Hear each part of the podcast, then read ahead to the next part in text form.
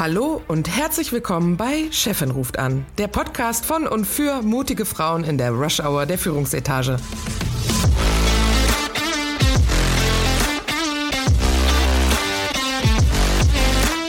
Mein Name ist Friederike Oehlerking und zusammen mit Christine Kohnke und Dr. Verena Klappdor unterhalte ich mich alle zwei Wochen über Themen, die Menschen in Führungspositionen oder solchen, die dorthin kommen wollen, interessieren.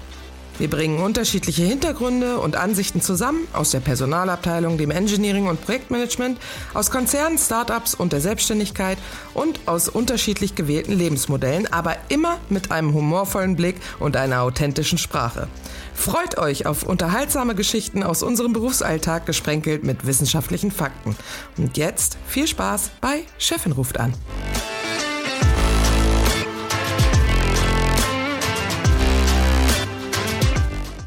Machst du mal dein Intro?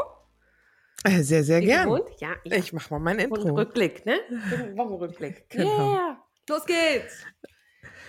Äh, hallo und herzlich willkommen zu Chefin ruft an. Heute in der gewohnten Konstellation mit Christine. Hallo Christine. Hallo. Und Verena ist zurück. Hallo Verena. Hallo, ihr zwei. Na, Hi. wie schaut's aus? Welcome back. Ja gut, tiefenentspannt natürlich. Ja, wie es ja, sein soll nach einer kleinen Pause. Und wir haben ja ordentlich für Urlaubsvertretung für dich gesorgt. Das also, habe ich es- mitbekommen, ja. ich habe auch fleißig gehört. Hat ja, mir sehr gut gefallen. Also war Sehr sehr, spannend. Auch die Ja. Folgen, die ihr alleine aufgenommen hattet. Ja. Sehr Da gut. haben wir uns ein bisschen die Bälle hin und her geworfen. Das kann ich öfter ganz beruhigt in Urlaub gehen. Ja, ja, absolut, Genau. absolut. Aber wir Wie war freuen uns, dass eure- du da bist und wieder Genau. dabei bist. Ja. Genau. Wie war eure letzte Woche? Was war los? Ja, soll ich, äh, soll ich anfangen? Ähm, ich hatte Covid. Juhu. Oha. Das zweite Mal. Ähm, und äh, wenn man sich so im Freundes- und Kolleginnenkreis austauscht, es wird ja genauestens analysiert, ist das zweite Mal schlimmer oder weniger schlimm als das erste Mal. Ja. Also meine Erkenntnis ist, es war kürzer, aber schlimmer mit Fieber und so. Und ich habe ähm, gestern wieder mit Sport angefangen und es war eine absolute Katastrophe. Ich mache hier immer zu Hause dreimal die Woche so mein 20-minütiges oder 30-minütiges Training mit meiner App. Ich habe nicht mal eine halbe Stunde Training durchgehauen. Oh, Scheiße. Ich habe nach 20 Minuten ausgemacht, nachdem ich drei Pausen in den 20 Minuten brauchte, weil ich dachte, mir zerfetzt meine Lunge. Und heute habe ich dann ähm, Viertelstunde gemacht. Also äh, ich merke doch immer wieder, ähm, äh, dass der Körper einfach doch ein bisschen mehr Zeit braucht, als man ihm manchmal zugestehen möchte. Also mir Mhm. geht's gut, aber ich merke, mit dem Sport muss man dann doch äh, wieder langsamer anfangen. ja. Das war meine Woche. Ja. Ja, aber jetzt geht's ja bergauf. Insofern. Also. Fühle ich mich ja schon fast schlecht, das äh, von meiner Woche zu erzählen, weil ich hatte ja fast äh, ähnliches. Ich habe zwar kein Corona gehabt, aber war auch einen Tag äh, quasi ausgenockt und habe im Bett gelegen mit Fieber. Oh. Aber war gut. Äh, ich war am nächsten Tag wieder fit. Also manchmal muss man das dann auch wirklich äh, ernst nehmen, einfach sich Mhm. hinlegen, schlafen und dann geht's auch wieder gut. Aber bei mir ist Mhm. wahrscheinlich einfach irgendein so ein äh, Kita-Virus gewesen oder sowas. Ja, Covid geht auch wieder rum, ne? Also. Ja, ja, hat, mich hat wurde auch dann direkt gefragt von Kolleginnen, äh, hast du denn jetzt Covid oder was ist es? Also, aber in meinem Falle normaler Virus. Es gibt auch noch andere Sachen außer Covid. Was? Ja, die existiert ja eh kein, kein Covid. Covid also. Nee, aber sonst auch eher unaufregende Woche. Alles gut. Oh, das ist doch schön auch mal. So unaufregend. Und bei dir, Rike?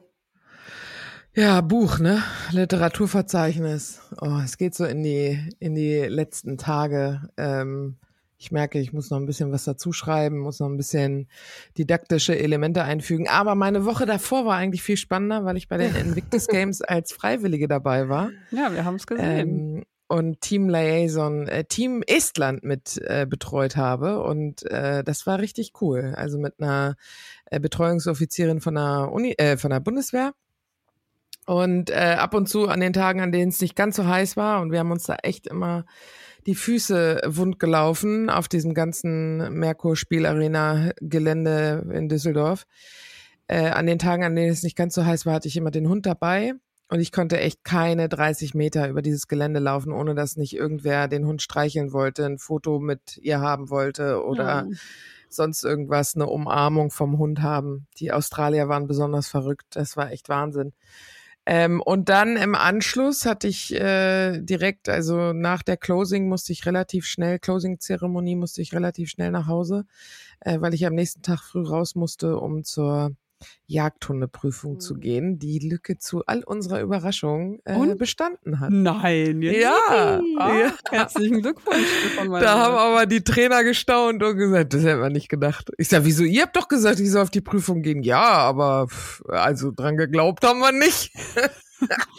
Ja, aber das freut mich ja total. Super. Ja. Auch mit ihr jagen gehen, ne? Ja, ja, jetzt kann ich sie mitnehmen. Aber seitdem ist sie auch der Meinung, sie dürfte überall jagen. Also es hat sich nochmal so ein paar, zwei Schritte zurückentwickelt. Nein, aber äh, war echt schön. Also hat mich richtig gefreut und ähm, ja, jetzt ist der Stress irgendwie, weil es auch schon stressig war, jeden Sonntag irgendwie morgens früh da raus. War echt ein bisschen nervig, aber jetzt ist äh, da erstmal der Deckel drauf. Freue ich mich. Und, und sag mal, in Weg des Games hast du Prinz Harry gesehen? Ja, klar. Ja. Mehrmals. Uh. Mhm. Äh, der lief da auch echt entspannt äh, durch die Gegend. Also sicherlich hatte der Bodyguards, Bodyguards und so. die man nicht gesehen hat. Und äh, doch, die hat man recht gut erkannt. Und das waren auch nicht nur von ihm Bodyguards, sondern du hattest ja häufiger mal so einen Sternegeneral, der da rumlief. Mhm. Die Frau Strack-Zimmermann lief an mir vorbei. Die war äh, ziemlich leger, also da hat man überhaupt nicht gesehen, dass da irgendwer dabei war und äh, diverse Prominenz, die ich jetzt nicht super mhm. kenne oder so, ne? Ähm, aber viele Bodyguards, aber du hast an Harry und Meghan immer gemerkt, äh, wenn die da waren, dass war da irgendwie so ein Pulk, ja, die kam ein bisschen später dazu, mhm. äh, dass dann immer so ein Pulk von äh, Fotografen mit Media-Weste ja, okay. drumherum irgendwie lang lief. Und dann dachte ich mir so, warum sind die alle hier? Bis dann irgendwie erzählte, gerade in dem Wagen, da ist doch äh, Megan vorbeigefahren. Ja, okay, keine Ahnung, habe ich nicht gesehen. Ich ja. habe die am in der Closing-Zeremonie gesehen, ja. Aber es war auch für dich äh, so ein bisschen Game, ne? Also du hast ja auch ganz schön viel Sport machen müssen, in Anführungszeichen, durch das ganze Hin- und Hergerenne, oder? Ehrlich, ich habe da, glaube ich, im Schnitt 13, 14 Kilometer am Tag zurückgelegt und dann mhm. halt auch äh, Stockwerke, weil du ja immer diese Treppen hoch und runter musst. Oh, und ich war ja äh, durch Team Liaison hatte ich Zugang zu ganz vielen äh, Arealen, wo normale Freiwillige auch nicht hinkamen. Das mhm. war richtig cool. Also auch mal so eine äh, Produktion, das wurde ja im Fernsehen übertragen, ne, die jedenfalls die Opening-Zeremonie mit Steven Gätchen, den ich natürlich nicht getroffen habe, und bei der Closing war er krank. Oh, Nein. Ja. Oh, und da war ich nämlich bei der Closing, war ich nämlich mehr im Backstage als bei der Opening, ne? Da durfte ich halt nur im Publikum mitsitzen. Ähm, aber das, das war schon echt cool, das mal so zu sehen, wie da, wie die Technik aufgebaut wird und so weiter und wie die da sitzen und wie das alles funktioniert und so. Ich meine, nicht, dass man da jetzt eine Führung gekriegt hat, aber da, ich habe ja da ein bisschen reinlinsen können und das war schon ganz cool. Ja, schön, echt cool. cool. Fand ich super. Ähm, Gut. So. Ja. Aber äh, wo wir, genau, wo ich gerade bei äh, Hundetraining bin, ähm, kommen wir gleich zu unserem Thema, denn wir sprechen ja heute über Körpersprache. Und ich muss ja dazu sagen, dass äh, bei Hundetraining Körpersprache zum Beispiel extrem wichtig ist, weil Hunde ja so kommunizieren. Wir mhm. Menschen sind ja in erster Linie irgendwie verbal. Äh, dabei findet ja ein sehr hoher Prozentsatz unserer Kommunikation auch über Körpersprache, aber fast schon unbewusster ähm, äh, statt. Und deshalb ist es so spannend, mal darüber zu sprechen, weil ich glaube, dass Körpersprache nicht nur in der Kommunikation mit KollegInnen, äh, sondern auch, wie man präsentiert, wie man sich selbst präsentiert, wie man steht, wie man geht und so weiter, ähm, was über einen aussagt. Mhm. Und da, glaube ich, äh, können wir heute ganz viele wertvolle Tipps erarbeiten. Was meint ihr zu dem Thema? Du hast ja äh, gerade schon gesagt, ähm, wir, wir sprechen auch viel mit dem Körper, wo, wobei wir äh, mit, mit der Sprache so ein bisschen verlernt haben, auch Körpersprache zu lesen. Ja. Also je älter wir werden, desto mehr fokussieren wir uns auf die Wörter und äh, werden immer schlechter in Sachen Körpersprache lesen. Insbesondere, ähm, das haben auch Studien ergeben, seit drei Jahren ähm, äh, zeigen Studien ganz klar, das war äh, sehr, sehr wenig Empathie zeigen ja. und einfach sehr schlecht werden, ähm, äh, Körpersprache wahrzunehmen oder wie sagt man so schön zu beobachten. Wir sehen sie, aber wir verstehen sie manchmal nicht oder wir, wir ähm, nehmen sie nicht so richtig wahr. Ja, habe ich gerade erst irgendwo gelesen. Wahrscheinlich ich glaube, das hat auch viel mit dem Virtuellen zu tun, oder nicht, ne? Seit Corona, ne? Seit man ja. das viel mhm. virtuell macht, wahrscheinlich, ne? Nee, ich, ich wollte nur äh, wollte dasselbe sagen. Ne? Drei Jahre kommt mir so ein bisschen Corona-mäßig bekannt vor. Das ist sicherlich die, die virtuelle Kommunikation, die man mehr zugenommen hat und dass man dann nicht mehr mit den Leuten face-to-face -face oder gegenüber spricht. Ja. Mitbekommt auch, wie die ihre Beine oder Hände benutzen, sondern man sieht dann nur noch so einen Kopf. Mhm, ja. wenn man Glück hat, hat jemand ja Hände dabei, aber meist nur so einen Kopf und das ist halt viel schwieriger. Und es gibt ja auch diese ähm, äh, Studie dazu, dass die meisten Menschen, wenn sie bei Teams miteinander kommunizieren, 70 Prozent der Zeit auf ihr eigenes Bild gucken. Ja. Und nicht auf das Bild der anderen. Ja. Und weil du ja quasi nicht gleichzeitig in die Kamera gucken kannst und auf das Bild der anderen, guckt man sich eigentlich auch nicht mehr in die Augen. Das heißt, man guckt irgendwie immer nur noch irgendwo, ja. irgendwo hin. Was dann mhm. glaube ich, auch einen Einfluss hat. Ne? Es gibt jetzt eine, das finde ich immer ganz spannend, das wird mir immer auf meinen Social Media Plattformen angeboten, weil ich da wohl offensichtlich irgendwo im Feed drin bin oder im Algorithmus. Äh, eine Kamera, die machst du halt fest und die hat so ein, äh, hat so ein, ähm, wie nennt man das hier, diese, diese Halterung, die du so an äh, Glasscheiben machst, so ein, so, ein, so ein Pfropfen, so ein Tropfen, Napfen, ja, ja genau. Ähm, und die machst du dann praktisch auf den Bildschirm deines Monitors ins Gesicht von deinem Gegenüber und guckst immer auf die Kamera, so hast du, äh, weil du dann dein Gegenüber anguckst, guckst du halt immer in die Kamera und damit hat dein Gegenüber das Gefühl, dass du Blickkontakt hältst. Propfen. Okay, in den Propfen. Saugnapf eigentlich, oder? Saugnapf. Hey. Dankeschön. Guck mal, wir Experten wieder, wir Techniker. Oh. Also ich naja, das nur nebenbei. Ich habe mich in Vorbereitung hier auf diesen Podcast, habe ich mir heute beim Wandern ähm, einen anderen Podcast angehört. Äh, es war, ging so um äh, Körpersprache besser lesen. Und ich so, oh, cool, hier hörst du mal rein, kriegst vielleicht direkt ein paar Tipps, lernst du sofort, kannst schon die ersten Sachen anwenden, anerkennen. Und dann fing dieser Podcast aber erstmal äh, mit einer ganz anderen Geschichte an, weil der sagte, na ja, wir können erst andere lesen, wenn wir uns selbst lesen können. Also ähm, erstmal müssen wir uns selbst und unsere eigenen Emotionen verstehen, bis wir die Körpersprache von anderen wirklich äh, wahrnehmen und interpretieren können. Hm. Äh, das mhm. ist quasi das Basis, ähm, die Basis von allem. Und das braucht Übung, also ist auch nicht gleich getan, sondern muss wie ein Muskel trainiert werden. Und das erreicht man am besten mit jeden Tag 15 Minuten an nichts denken, ein- und ausatmen, äh, um sich selbst besser wahrzunehmen. Und äh, das ist so eine zwölf-Wochen-Challenge, wo ich dachte, hm, doch nicht alles so easy peasy. Was und wenn es dann an, sondern es muss, man muss es erst trainieren, weil man äh, ansonsten über seinen persönlichen Filter ähm, Dinge wahrnimmt, die eigentlich gar nicht, äh, wie sagt man, wahrhaftig sind.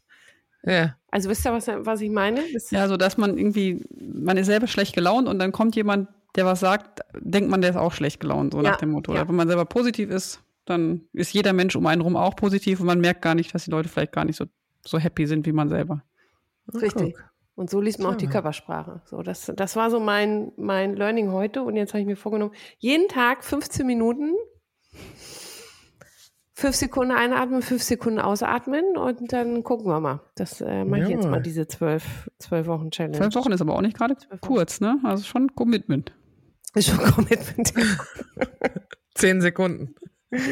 25 ist sogar noch besser. Ah, Entschuldigung. Ja. 15 Minuten lang.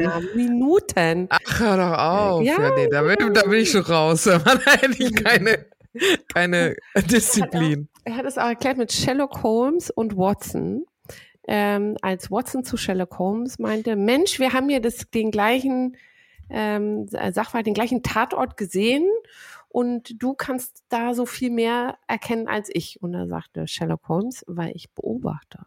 Du siehst, ich beobachte. Jeden Tag, wenn du die Stufen hochgehst, du siehst die Stufen, Ich beobachte sie. Weißt du, wie viele Stufen es sind? Ich ja.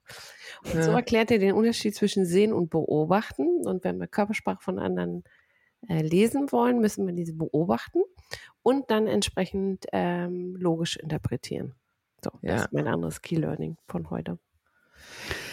Ich habe mich ja lange mal mit äh, Mikroexpressionen äh, beschäftigt. Ne? Du hast ja heute auch ein bisschen was dazu geschickt mit diesem Test, ähm, wie man, ich glaube, da hieß es anders Mimik, Resonanz oder sowas. Mhm. Ne?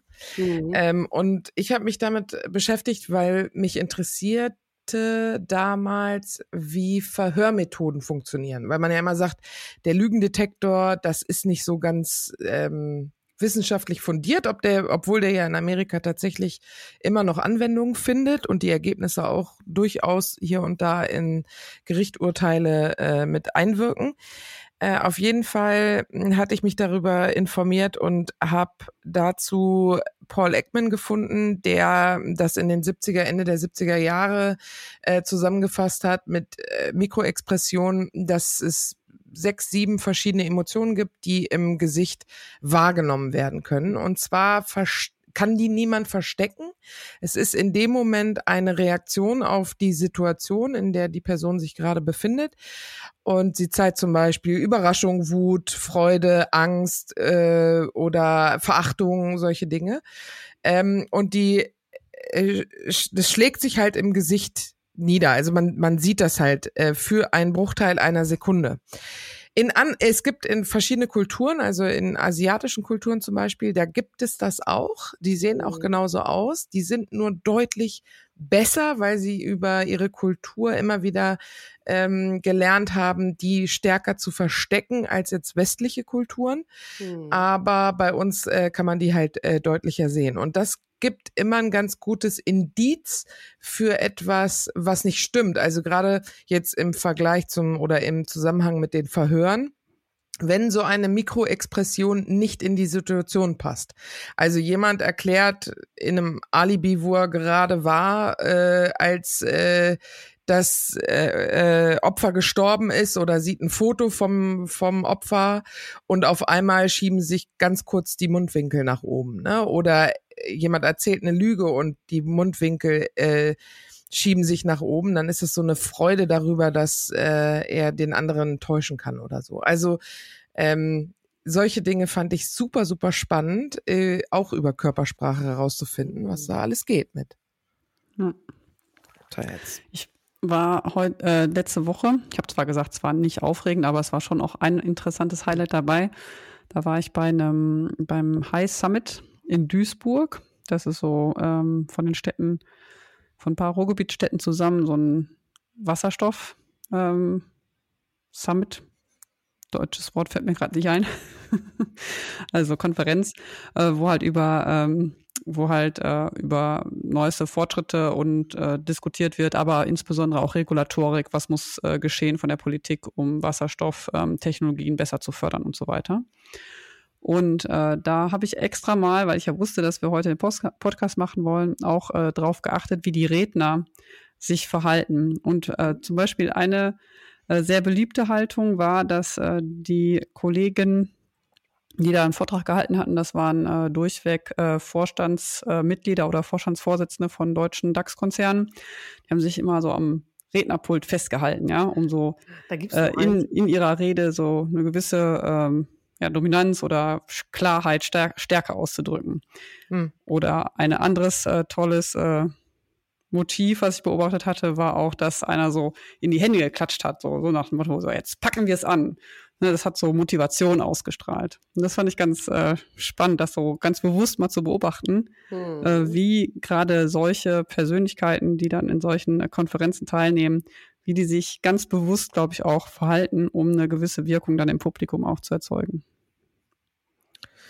Ja, ja, ich bin von Rednerpulten zum Beispiel überhaupt gar kein Fan, weil die Leute sich mehr dahinter verstecken und sich festhalten an ihrer Nervosität. Das ist immer ein ganz gutes Zeichen, finde ich, dafür, dass jemand eigentlich nicht gerne präsentiert. Also es sei denn, es ist natürlich vorgegeben, das kann durchaus sein. Das war sein. jetzt in dem Fall so, ja, genau. Aber äh, es ist eigentlich schöner, wenn das eine freie Stage ist und du unten deine Teleprompter hast äh, das ist äh, irgendwie äh, besser gemacht, weil es dann eher so ein bisschen wirkt, als, als wäre da mehr Dynamik drin, finde ich. Aber. TED Talk, ne? Hm. Ja, genau, wie beim TED Talk oder Steve Jobs hat das ja früher mal viel gemacht und solche Sachen, ähm, verschiedene Bühnen und so weiter, sieht man das, Moderatoren und so ja. weiter. Finde ich irgendwie immer ein bisschen ne? lässiger. Ist halt auch schwieriger, ja. ne? Man tendiert ja, dann auch schnell dazu, viel von rechts nach rechts, äh, links zu laufen auf der Bühne. Das wirkt dann, dann auch schnell nervös, ist auch nicht gut, ne? wenn man dann nicht so in sich, äh, in sich steht. Also da muss man auch aufpassen. Gerade wenn man das bewusst als, das als ja eh. Wirkung einbaut, ist das was anderes. Aber wenn man die ganze Zeit nur so rumtänzelt, ist das auch nicht gut. Ja, ich bin, ich bin bei dir, dass das halt die einfachere Variante ist, sich hinterm hm. Pool zu verstecken. Aber ich finde es schon, ich würde schon fast sagen, ein bisschen verstaubt, ehrlich gesagt. Ja, kann, ähm, ja, sein. kann ja sein. Aber gibt es immer noch viel. Ja, ja. Ja, ja, gibt's auch viel. Weil es halt die, es ist halt die einfachere Variante, ne? Mhm. Aber das äh, ist ein äh, super Thema. Also gerade, was du auch sagst, ne, nicht so viel hin und her tänzeln. Man darf ja ruhig ein bisschen gehen. Ich bin ja so ein Läufer, ich mache da ja eher so einen Marathon irgendwie draus. ja. ähm, aber ein fester Stand, nicht zu breitbeinig, nicht zu eng, ähm, Hände an den Hüften gerne, ja, mhm. mit Gestik ein bisschen was machen, aber auch nicht zu viel rumwedeln. Ähm, solche Dinge sind schon wichtig bei Präsentationen, um kompetent zu wirken, ne?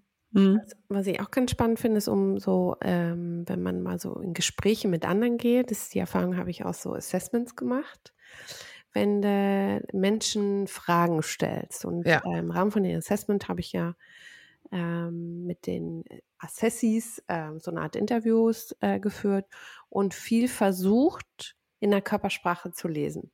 Und was ich ganz spannend fand, äh, bei Fragen, wo es um, ans Eingemachte ging, ja. äh, sehr persönliches, äh, hat sich die Körperhaltung so schlagartig verändert, äh, von äh, sich nach hinten beugen, in sich hineinsacken, ähm, sich durch die Haare permanent streichen oder durchs Gesicht, also diese Nervosität. Das geht so ein bisschen in die Richtung, äh, wie du gesagt hast, die, ähm, jetzt zwar nicht so Mik Mikromimik oder wie es heißt. Mikroexpression, aber das andere ist die Körpersprache. Ja, absolut. Aber so diese Körpersprache und, äh, und ich glaube, dass man äh, in Meetings, in Gesprächen, wenn man die wirklich beobachtet oder wahrnimmt, so viel draus lesen kann, ob sich derjenige gerade komfortabel fühlt in der Situation oder nicht oder wo es ernst wird. Mhm. Ja. Ähm, das finde ich ganz spannend. Ich weiß nicht, ob er da auch mal so Erfahrungen gemacht hat in Einzelgesprächen oder in Meetings, wo. wo Total. Das, äh, ja, wenn jemand ähm, eigentlich ähm, gerade sitzt und dann fragt man eine Frage und dann wird erstmal die Sitzhaltung geändert, ja. dass sich das, was das obere Bein nach unten und das untere Bein nach oben zum Beispiel, wenn man die Beine überschlagen hat oder irgendwie nochmal die Handhaltung geändert, ja. dann merkt man direkt so, okay, da habe ich jetzt erstmal eine Frage gestellt, die Bewegt aus der was. Fassung gebracht hat, ja. Mhm. Oder erstmal einen Gedanken benötigt, um sofort beantwortet zu werden. Ja, ich habe mal, ich wurde mal darauf hingewiesen, dass ich zu sehr meinen Zeigefinger benutze in Meetings, wenn ich mit Leuten spreche. Oh, das hat das, immer so was Mahnendes. Du, ja, du, total. Du. ja. Genau, und das war gar nicht so, war gar nicht so gemeint, sondern ich, ich versuche immer so einen Punkt zu machen, genau. Ja. Ähm, aber es kommt halt nicht so geil an, ne? Weil das halt ist halt so. Ist, ist, ist auch richtig. Muss ich mir auch abgewöhnen, so ein bisschen. Oder versuche ich mir abzugewöhnen. Ja. Ja, das Aber auch das, was du vorhin sagtest, Christine, sich durchs Haar fahren oder mhm. Machen ja auch viele Frauen gerne. Also bei Männern beobachte ich das seltener, würde ich jetzt mal sagen. Ist halt auch eher dieses ähm, so ein bisschen unsichere, aber natürlich auch so sich nochmal schön herrichten. Ne? Und das, das wirkt, das lenkt natürlich auch vom Inhalt ab. Also muss, mhm. sollte man, denke ich, auch aufpassen, dass man das nicht so viel macht. Ja. Weil sonst wirkt es halt eher spielerisch und gerade je nach beruflichem Kontext ist ja eine spielerische Haltung nicht unbedingt äh, hilfreich für die eigene Position. Ja, oder so ja, Haare flechten kenne ich auch. Jetzt die Kollegin, die den Podcast hört, die weiß jetzt genau, dass ich es meine. die hört nämlich immer unseren Podcast, aber, ähm, aber es hat äh, in den Haaren spielen hat durchaus was Kindliches. Da fahren wir so in so eine kind, kindliche Rolle zurück. Und ich gebe dir recht, Verena, da muss man echt aufpassen. Oder ich habe ähm, ich hab immer das, also mir sieht man viel im Gesicht an, ja, ob ich was gut oder gerade nicht so gut finde. Ähm, ich gewöhne mir das seit vielen, vielen Jahren arbeite ich dran. Ich glaube, dass ich heute tausendmal besser bin als früher. Nichtsdestotrotz gelingt es mir natürlich nicht immer und das ist, das ist äh, auch nicht immer einfach. Also eigentlich ist so ein Pokerface in so Meetings äh, eigentlich das Beste, ne? Findest du? Mhm. Ja, ja, ich finde, ich find, dass es manchmal hilfreich ist, aber ich finde es eigentlich auch ganz gut, dass man die Emotionen sieht. Ja. Also ja, äh, hier und da. Es kommt wahrscheinlich drauf kommt an, drauf in welcher an. Situation. Ich meine, beim Auto, ja, beim Autokauf äh, gleich alles sichtbar äh, zu zeigen, ist natürlich dumm, ja, alles klar. Ähm, mhm. Aber äh, auf der anderen Seite finde ich das eigentlich ganz gut, wenn man so berechenbar ist irgendwie. Ja, kommt halt wirklich drauf an, finde ich. Wenn zum Beispiel ein Kollege einen Vorschlag machst und du denkst dir so, um Gottes Willen. Ja, okay, okay, ja, alles klar. Und dann ja, rollst stimmt. du mit den Augen, damit das auch jeder mitbekommt und alle zehn Leute, die auch im Meetingraum sitzen, direkt wissen, okay. Na, okay, ja, ja doch stimmt. den Vorschlag schlecht. Da das ist vielleicht nicht so praktisch, ja hängt vielleicht vor was ab. Es gibt übrigens ein neues Buch, das habe ich mir bestellt. Ich habe es noch nicht durchgelesen, aber wir können es ja vielleicht trotzdem dann unter den Podcast packen. Da geht es um äh, einen Mathematiker, der Emotionen ähm, studiert hat. Und der sagt zum Beispiel, dass Emotionen im Job unheimlich wichtig sind. Und äh, das Thema wird immer populärer, ja. Weil das ist ja schon ein sehr, sehr traditioneller Führungsstil. Das merke ich auch bei sehr, ähm, nicht bei allen, aber bei vielen älteren Führungskräften, dieses Pokerface immer mhm. neutral mhm. sein, keine Emotionen sagen, die, das sind die Meetings meistens auch sehr monoton und nicht gerade sehr Ja, genau. Und der neue Führungsstil ist so ein bisschen, ja, wir müssen auch Emotionen haben, wir müssen auch was gut finden, was schlecht finden und yeah. Und in diesem, dieses Buch, und aber wie gesagt, ich habe es gerade erst angefangen, ähm, da geht es halt drum, wir brauchen eigentlich mehr Emotionen heutzutage, weil die Zeiten sind vorbei, wo alles so tröge war. Insbesondere positive Emotionen. Also was ja, ich ja immer ganz ja. schlimm finde, ist, ja, wenn, Ähm, wenn Meetings sind, einer macht was und alle so, mm, okay, und die Person möchte ja eigentlich ganz gerne vielleicht mal eine Zustimmung. Ne? Man muss, muss ja nicht immer direkt sagen, ja, hast du toll gemacht, ne? Das ist ja kein Hund. Aber irgendwie so, dass man so Nein. glücklich guckt und denkt sich, ja, das hat aber, ne, dass der Kollege oder die Kollegin merkt, da ist eine positive Resonanz auf meine Arbeitsleistung. Ich glaube, das ist schon wichtig. Und da, das sind dann ja. genau diese Emotionen, die man eigentlich schon mitbringen müsste, äh, meiner Meinung nach. Und ich glaube, ihr seid da auch meiner Meinung. Wenn ich dann jetzt. Äh, ja, ich glaube, aber nee, Leidenschaft ich, ne? inspiriert ja auch. Da muss ja auch irgendwie der Funke überschlagen. Äh, ähm, und dafür ist, ist das ja auch gut. Und da kann Körpersprache auch bei helfen. Ne? Also ein bisschen Dynamik reinzubringen, ähm, vielmehr auch Dinge zum Beispiel im Stehen zu machen. Ne? Mhm. Ähm, man merkt, äh, gerade hier bei virtuellen Präsentationen und so weiter, äh, man merkt einfach, wenn jemand stehen präsentiert, kommt ja. gleich sehr viel mehr Dynamik in ja. die Präsentation rein. Ja. Äh, und das darf man nicht unterschätzen. Und dann sollte man einfach mal versuchen, Teammeetings, ich meine, wir sind jetzt ähm, selbst wenn wir im Homeoffice sind, sind viele ja auch mit verstellbaren ähm, Schreibtischen ausgestattet, äh, das häufiger mal zu nutzen, ne? Oder dann den Computer einfach mal auf ein paar Bücher stellen oder so und sich hinzustellen bei Präsentationen oder bei wichtigen Gesprächen, weil das irgendwie ja äh, mehr mehr mehr Energie reinbringt mehr in Präsenz. das ganze Thema. Ja. ja. 100 Prozent. Ich mache das auch immer, wenn ich äh, jetzt ein größeres Meeting habe wo ich was vorstellen muss, äh, insbesondere jetzt ähm, äh, Town Halls oder All-Employee-Meetings mit mehreren hundert Mitarbeitern, dann äh, werde ich immer, äh, stelle ich mich immer hin und ja. schaue halt dann, dass ich wirklich da auch eine entsprechende Präsenz über die Kamera transportieren kann. Weil wenn du da sitzt und dann vielleicht auch nur in eine Laptop-Kamera guckst, ähm, das ist einfach nicht, das passt einfach nicht zusammen, ja. Das bringt mich auch aufs äh, Power-Posing. Sagt euch das was? Nee, was ist das? Verena, dir sagt das was, ne? Ja, wir hatten das, glaube ich. Wir hatten wir das nicht mal in so einer äh, Weiterbildung gemeinsam. Ähm, sein, ja. Powerposing ist, äh, dass du dir einen Moment vor einer wichtigen Besprechung oder wichtigen Termin nimmst oder was auch immer, ziehst dich äh, irgendwo zurück, wo du halt unbeobachtet bist und du machst so Superheldenposen. Also was weiß ich, einen Arm raus wie Superman oder beide Arme raus oder ein starker Stand wie Wonder Woman Okay. Und hältst den so ein paar Minuten. Das, ähm, ja, und dann natürlich, ne, tief atmen und ne, äh, dein positives Mantra oder so geben und so weiter. Und ähm, das soll eigentlich dir diese Kraft verleihen, auch mit einer anderen Einstellung in das Meeting zu gehen. Ich habe jetzt wieder Artikel gelesen, die sagen, das ist alles dummes Zeug. Ach, jetzt echt? Hast du das gelesen? Ja, ja, habe ich, hab ich gelesen, weil ich dafür für das Buch recherchiert habe, weil das auch so eine Taktik ist, die ich immer angewendet habe, bevor ich in wichtige Präsentationen reingegangen ja, bin. Ja. Ähm, und ich finde das gut. Also mir, ich weiß, vielleicht ist das der Placebo-Effekt, aber ich glaube daran und mir hilft es. Ähm, und ich habe, wie gesagt, ich habe Artikel gelesen, die das zerrissen haben und gesagt haben, das ist alles dummes Zeug. Wobei ja, und dazu noch ganz kurz, wenn du einen ähm, Bleistift Stift. in den Mund nimmst ne, und versuchst, ähm, dass die Lippen den Stift nicht berühren, dann zwingst du deinen Körper zum Lächeln, genau. Ja.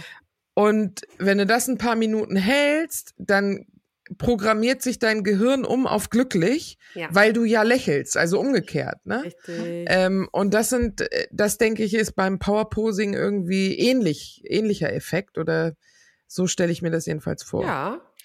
Und das kann auch super hilfreich sein, weil am Ende des Tages, ähm, gerade wenn man ein, ein Thema hat, was man in, einer, in, einer, in einem wichtigen Meeting nach vorne bringen möchte und man ist jetzt aus irgendwelchen persönlichen Gründen vielleicht mal nicht so gut gelaunt. Oder das letzte Meeting ist schlecht gelaufen, man ist deswegen enttäuscht und jetzt hat man das nächste wichtige Meeting und man muss eigentlich wieder, wieder irgendwie ein gutes Ergebnis erarbeiten. Und damit man dann nicht so einen schlechten Lauf hat, ne, kann man sich damit dann so ein bisschen wieder zurückholen und ja, sich einfach in, ein bisschen positiv gestimmter machen. Und wenn man positiv in eine Sache reingeht, dann Ja, hat man auch eher wieder die Möglichkeit, andere zu überzeugen und mitzunehmen. Ja. Ich finde, ein ganz wichtiges Element beim, bei der Körpersprache ist der Händedruck. Mm, ja. Äh, den haben wir ja jetzt mit noch? Corona, äh, ich wollte gerade sagen, haben wir ja gerade so ein bisschen verlernt. Ich glaube, äh, ansatzweise kommt er wieder. Ich würde es mir wünschen, weil ich fand das immer ganz gut. Darüber kann man irgendwie viel lesen, finde ich. Äh, nichts gibt schlimmer als so ein Händequetscher oder so eine ganz wabbelige Hand. Aber ähm, ich fand, Händedruck war immer irgendwie äh, verbindlich. Das erinnert mich an meinen Wortes. alten Chef, der gesagt hat, ich erkenne, wie jemand tickt äh, in der Art, wie sie Mittag essen. Wenn sie so lahmarschig essen, weißt du, die Leute, die beim Mittagessen so ganz langsam essen. Er meinte, der, der war Holländer, also ist Holländer. Und er hat gesagt, weißt du, weißt du, das ist halt, die, die haben nicht so Biss, so wie so ein Keks, der so knackt, sondern die sind so langsam, so sind die meistens auch im Job. Und wenn jemand schnell ist, dann hat er Biss und knackig und dann, weißt du, die können auch anpacken. Ich habe mich so tot gelacht, als ich das gehört Und das erinnert mich gerade dran, wie du sagst, hier mit äh, Händedruck. Aber Ja. was sagt ein Händedruck aus? Mal ehrlich. Dass jemand Ja. das lernt, lernt hat, wie man vernünftigen Hände- Händedruck gibt. Ne? Muss man das lernen? Manche Das- Menschen sollten das Hm, lernen, ja. das- Und ist es stimmt, ja. schlimm, wenn man es nicht gelernt hat? Was sagt es Ja. denn aus? Kommt Finde ich drauf an, wenn du nicht. keinen guten hast. Das finde ich überhaupt nicht, weil das genau wie Essensmanieren ist heute auch überhaupt nicht mehr wichtig. Ach, sehe ich ganz, ganz anders. Also das ist auch wichtig. Du, wenn du mit jemandem essen gehst und der sitzt da so mit, keine Ahnung, am besten noch Ellenbogen auf dem Tisch und äh, nur die heute- Gabel, nicht Messer dabei und so, Ja. das ist doch. Spielt heute kaum noch eine Rolle. Gerade, also A, wenn du international unterwegs bist, sowieso nicht. Weil in anderen Kulturen essen sie mit den Händen und schmatzen und rülpsen und das ist ein Zeichen von Etikette. Also Ja, deswegen stimmt. im internationalen Umfeld spielt sowieso überhaupt keine Rolle, ob du richtig essen kannst.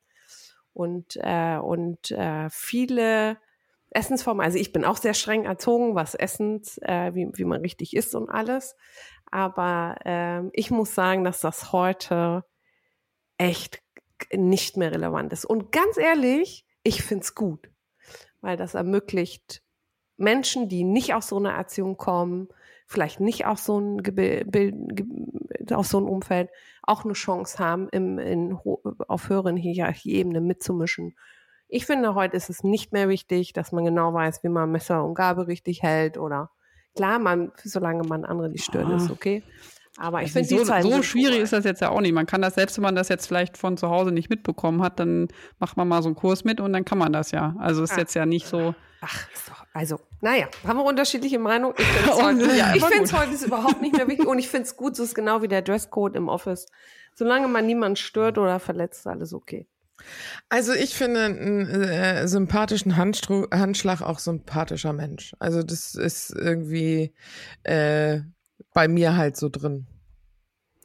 Das sind Stereotypen, auch- ne? Oder Vorurteile. Ich habe auch, ja, absolut. Äh, Ich habe auch Leute kennengelernt, die, äh, also ich würde daraus, glaube ich, nie die Tür zumachen oder so. Äh, ich habe auch Leute kennengelernt, die äh, einen schlechten Handschlag hatten und trotzdem äh, sehr nett waren, äh, gar keine Frage. Aber wenn du so den ersten, der, der erste Eindruck, ja, das ist schon, Also so Wenn eine dann der Handschlag kommt. Ja. Wobei Naja, kann sich ja jeder selbst überlegen. ich auch Ich sag froh, nur, wenn es mehr so viel gemacht wird wegen der ganzen Viren und ja. Kann Also- sich ja jeder selbst überlegen, aber äh, man sollte vielleicht äh, sich mal kurz Gedanken machen, wie der Handschlag so ist. Der eigene. Also mein neuer Chef, als der mich das erste Mal begrüßt hat, kam er auf mich zu und hat mich in den Arm genommen und gedrückt. Und das fand ich richtig gut. Deswegen, ich gebe schon recht, der, die, der erste Moment zählt schon. Ähm, ist wahrscheinlich für dich wie ein guter Händedruck. War es für mich die äh, gute, sympathische Umarmung, weil es für mich so warm, herzig und so menschlich ist. Ähm, also, aber auch da, es gibt gute Umarmer und es gibt schlechte Umarmer. ich, das ist so schlecht umarmt. naja, wenn dein neuer Chef ankommt und äh, die Hand äh, am Rücken nach unten streicht, Ja, dann ist das- das, wäre es dir vielleicht das nicht so. Sexuell übergriffig, hallo? Ja, eben. Aber ich sage, oder äh, äh, schlechte Umarmung ist jemand, alte Freundin, du nimmst sie in den Arm und die bleibt stei- steif stehen. Ich, Ja. ich bin ja so ein Ganzkörperumarmer. Und auch das, ich weiß nicht, ob ich das so unbedingt äh, wollen würde, dass ein neuer Chef, den ich noch nicht kenne, mich gleich in den Arm nimmt. Ja, ich kannte ihn schon. Auch da ist man- Ja, er war mir Ja, nicht fremd. War mir nicht fremd. Ja, okay. Aber ich hatte auch mal einen Chef, der in Sachen Mimik immer die Augen so zusammengepresst hat. So nervös, wisst ihr? Ja, ja, ja. so, so Zuckungen. Ja, das, das erinnert mich jetzt spontan an so einen Autoverkäufer, ähm, bei dem ich mal war. Ich wollte halt ein Auto kaufen und der hat die ganze Zeit so ganz angestreckt gegrinst und war so richtig oberfreundlich und man hat so richtig gemerkt, okay, dem hat jemand beigebracht, dass er lächeln muss. Und er lächelt nicht, sondern er lacht oder er strahlt übers ganze Gesicht. Das fand ich dann auch schon ein bisschen anstrengend, weil das hat dann nicht ehrlich gewirkt. Ne? Das war dann aufgesetzt, das war dann wie eine Maske. Und dann Das siehst halt du dann an den Augen. Das sieht man bei, das erzählt der Paul Ekman auch. Wenn die Augen nicht mitlachen, dann ist es nicht echt. Und dann sieht man manchmal, bei How I Met Your Mother gab es immer so eine Szene von dem Captain, wo sie den fotografiert haben und immer gewundert haben, warum, warum kommt der uns so spooky vor? Und da hat er immer ein breites Grinsen drauf gehabt, ne, so. Und dann haben die halt nur so die Augen gezeigt und dann waren das die Augen vom Psychokiller so ungefähr und gesagt, ach deshalb, weil die Augen halt nicht mitlachen, sondern aussehen wie so ein. Psycho. Aber das erinnert mich an eine, ähm, äh, an eine Aussage heute im Podcast. Wisst ihr, dass der Burnout oder der häufigste Grund für einen Burnout nicht der Stress ist, sondern dass wir Menschen spielen, die wir gar nicht sind? Spannend. Erzähl Ah. weiter. Also, dass äh, wenn wir nicht so sein dürfen, wie wir sind, sondern in Rollen schlüpfen, wie ich Mhm. es im Job auch schon äh, auch schon gemacht habe. Also äh, eine Person zu sein, die ich gar nicht bin, das ist schon lange her, aber das äh, ich weiß noch, dass ich in der Zeit sehr unglücklich war. Und als ich das heute gehört habe, dachte ich, ja, das ist das ist so. Wenn wir nicht so sein dürfen, wie wir sind, authentisch sein, dann nimmt, nimmt uns das unheimlich viel Energie. Und äh, einer der, der Top-Gründe für Burnouts. Mehr als Stress. Das ist auf jeden Fall so im Bereich Verkauf. Ne? Es gibt einfach Menschen, die können richtig gut verkaufen und es gibt Leute, die können das irgendwie nicht. Und ich glaube, da braucht man dieses Verkäufergehen und das ist halt diese, ne, diese natürliche, lockere Art. Ich kann auf andere Menschen zugehen und wenn ich dann mich verstellen muss und das vielleicht gar nicht so zu meiner Persönlichkeit passt, dann, dann kann ich mir auch schon vorstellen, dass ich dann einen Burnout bekomme, weil ich irgendwie weiß, okay, wenn ich erfolgreich sein will als Verkäufer, muss ich so und so sein, bin ich aber eigentlich gar nicht und jetzt bin ich nicht erfolgreich, ich schaffe meine Quartalsziele nicht und so weiter und dann kann ich mir schon vorstellen, dass Ja. man dann da eher mal so Stress bekommt. Also ein introvertierter Autoverkäufer, ne? Ist jetzt auch nicht, würde ich jetzt auch nicht sagen, ist unbedingt die richtige Berufswahl dann für eine introvertierte Persönlichkeit. Ja, ja das stimmt schon. Ja. ja. Also es, äh, sicher, weil, wie man, also es hat auch viel mit dem zu tun, das nennt mich hier an den, immer an den Hirschhausen und seiner Pinguin-Theorie. Ein Pinguin äh, auf Land ist sehr, sehr unbeholfen und im Wasser ist ein Pinguin spitzenmäßig schnell und gewandt und alles. Ähm, hat mich so ein bisschen daran erinnert, dass man auch dann, äh, wenn man in dem Umfeld, wo man ist, eine Rolle nicht authentisch sein darf oder nicht so sein darf, wie man ist, dass es vielleicht auch einfach das falsche Umfeld ist. Ja, das du stimmt. auch nicht äh, ja. aufgehen kannst. Ne? Deswegen, ich ja. glaube, es ist schon viel persönliche Entscheidung. Ich kann mich auch an eine, eine berufliche Station bei mir erinnern, wo es eine gute Entscheidung war, rauszugehen aus dem Umfeld, weil ich nicht so sein durfte, wie ich bin. Und er äh, war jetzt ein sehr, sehr traditionelles, kom äh, konservatives Umfeld, was, ja, was ja, mir ja. nicht gut tut. Ja. Das mhm. kann ich sagen. Und, und das würde ich auch nicht mehr wollen. Also. Ja. Ne, die Entscheidung muss man dann schon für sich treffen. Ja, ja, ja. ja, ja. Ah, sind wir vorab gekommen, ja. Aber spielt ja auch Stimmt, wir waren eigentlich bei Körpersprache, ne? Oder Körperhaltung.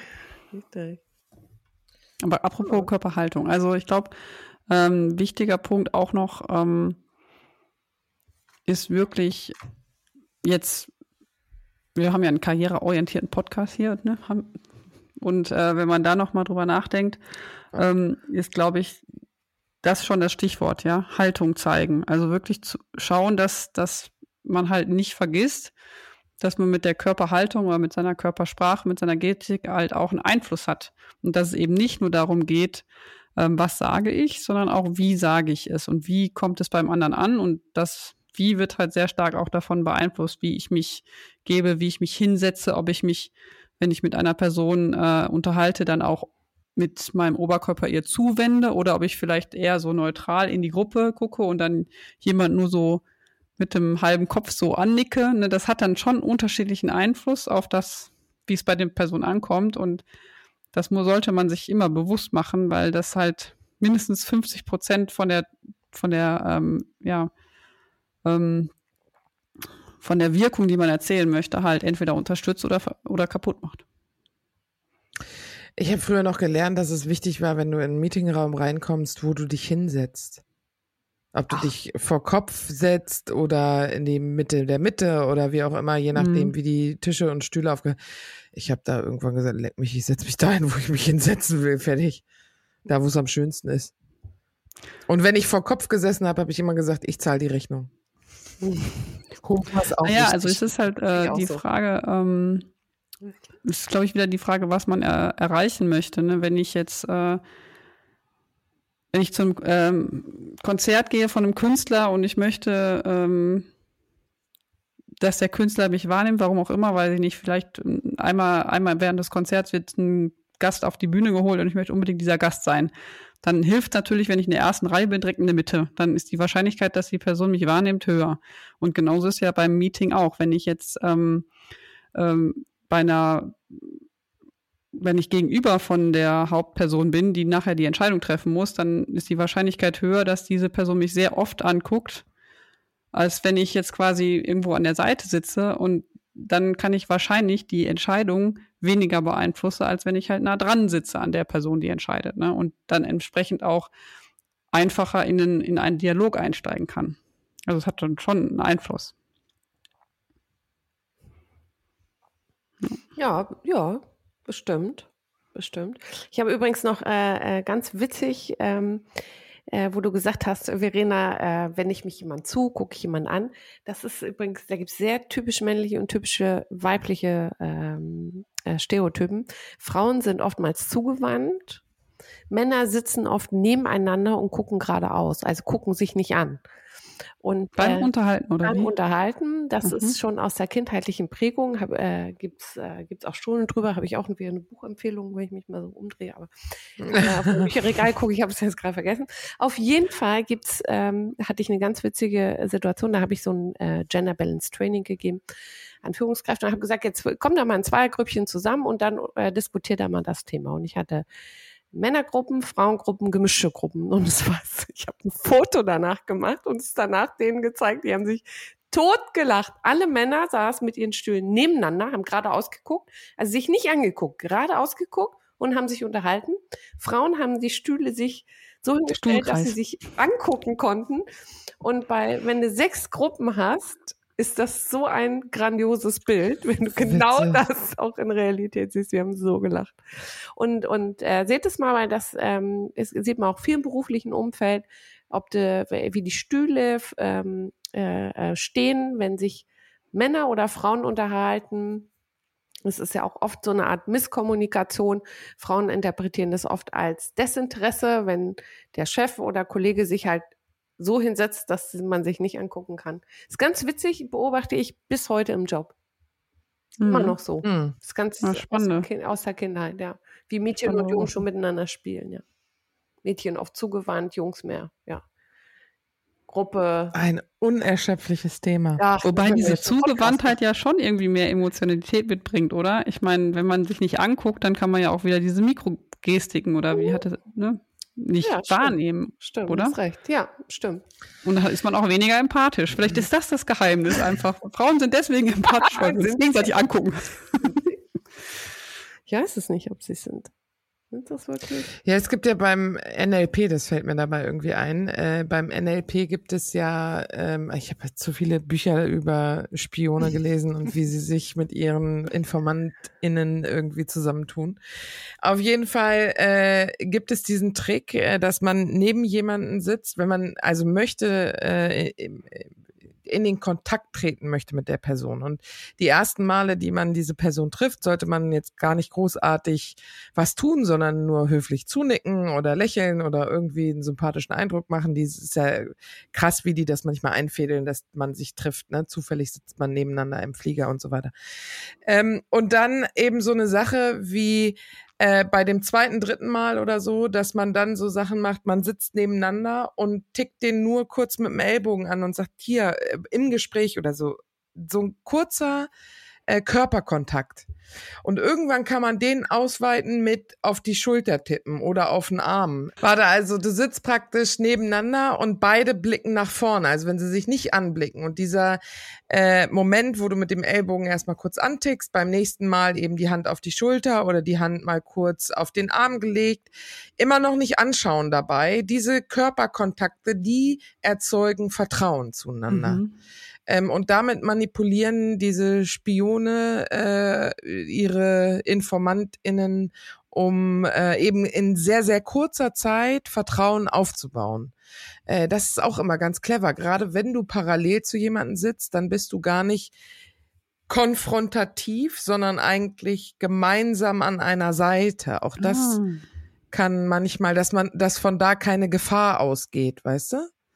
Vielleicht sitzen äh, deswegen die Männer nebeneinander, damit sie sich genau. gegenseitig. Als Jagdgemeinschaft. Ja. Ah, ja, ja, ja. Siehst du? Mein mhm. Gott, kommt also aus der Urzeit. Ja, wobei, äh, die, die haben jetzt rausgefunden, ich habe letztens irgendwas gehört von wegen, ähm, dass Frauen, äh, dass es keine Beweise dafür gab, dass Männer nur äh, alleine die Jäger waren. Es waren auch Frauen dabei. Ja, das glaube ich auch. Ach, jetzt echt? Das, sowas wird erforscht. Ja klar, weil daraus kommen ja ganz viele Theorien, ob die, die Art und Weise, wie wir Frauen mehr peripher oder viel weiteren Radius haben beim Sehen und Männern sehr, sehr äh, engeren Fokus haben beim Sehen, ist ja alles Theorie aus der Urzeit äh, von wegen Jäger, Sammler, bla bla bla.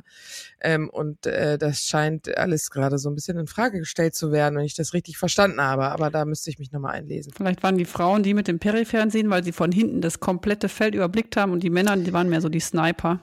Ja, weil du siehst ja bei Prädatoren, also bei ähm, Fleischfressern, da stehen mhm. die Augen vorne wie Hunde oder Katzen oder so. Bei, ähm, bei Fluchttieren sind die Augen mehr seitlich wie bei Pferden oder Kühen. Mhm. Ähm, und äh, Frauen, sagt man ja nach, sie waren in der Höhle und waren ja in der Enge. Also die mussten ja die ganze Gemeinschaft absichern gegen Gefahr, weil sie statisch an diesem Ort waren, währenddessen Jäger rausgegangen, also Männer in dem Fall, in der Theorie rausgegangen sind und versucht haben, auf ein Ziel ähm, zu jagen und deshalb eben diese, diese, diesen Sniperblick haben, wie du sagst.